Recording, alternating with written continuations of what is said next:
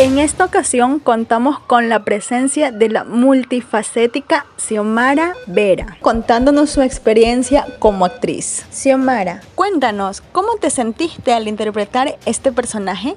Fue una sorpresa interpretarlo, porque en primera instancia yo no era actriz, era la realizadora del capítulo 3. Sin embargo, tuve que asumirlo y ¿para qué? Salió bien. ¿Qué te resultó difícil de este proceso de interpretación?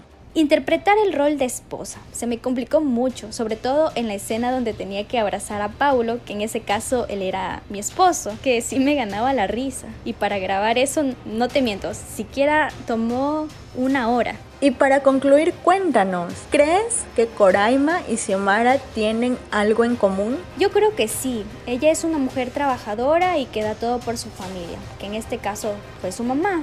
Yo soy igual, por mis seres queridos doy todo.